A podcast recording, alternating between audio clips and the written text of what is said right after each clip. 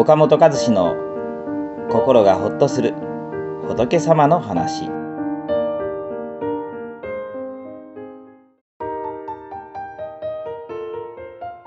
ある女性からですねこういう相談を受けたことがあるんですねま、これはですね、この、まあ、その女性の方は、こう、まあ、この、職場で、よく失敗が続いてしまいまして、落ち込んでたんです。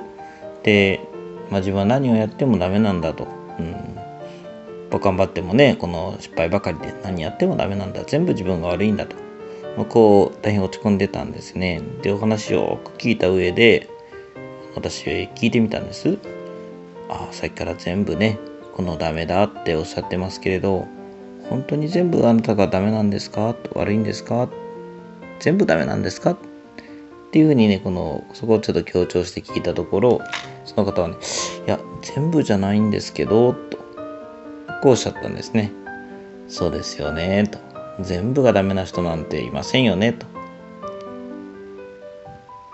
まあ、全部がダメじゃないっていうことは、この問題点は一部だったということですよね、と。全部じゃなくて一部だったということですよね。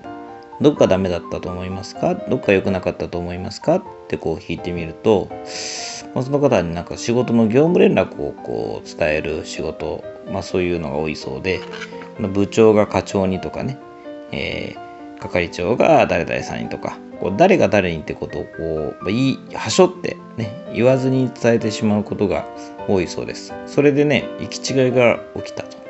いうことを結構冷静に語ってくれたんですね。あだったら誰が誰にっていうことをちゃんと言うようにすればそれでいいんじゃないですか？と別に全部が悪いわけじゃないでしょ？と、まあ、こういうふうにこのお話するとああそうですねと。納得してね帰っていかれました。うん。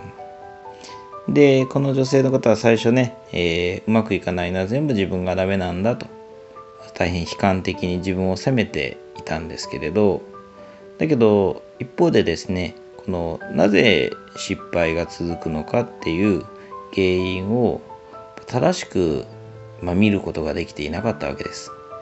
全部ダメだ。っていう人ありますけど全部がダメな人なんかいない。これ前回お話しましたけどね問題点っていうのは一部にあるんですね。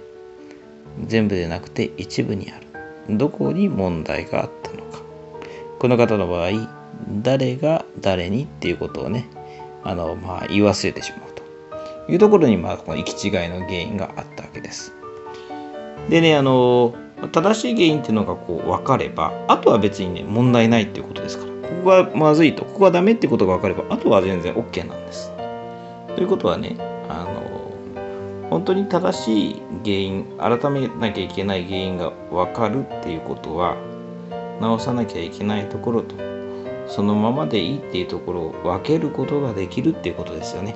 分かるっていうのはね分けることなんです日本語ってね面白いもんで分かるっていう字と分けるっていう字同じ文っていう字を書きますよね。ここが問題点ってことが分かるということはあとはそのままでいいと。分けることができるということです。ということはねその問題ない部分を別に責める必要はないでしょ。だけどあの落ち込んでしまうっていう時は全部ダメなんだと。責めなくていい部分もダメなんだとこう否定し,、ま、してしまってる状態です。ですからねあの問題のある部分とそうじゃない部分とそれをこう明らかにきちんと分けていくっていうことが大事じゃないかなということですね。まあ、あの、全部でなくて一部です。問題点は必ず全部じゃなくて一部ですから。だから本当のそういうね、問題点にちゃんと目を向けていく、そうじゃない部分と改めなきゃいけない部分をきちんと分けていくっていうことですね。これが大事ですね。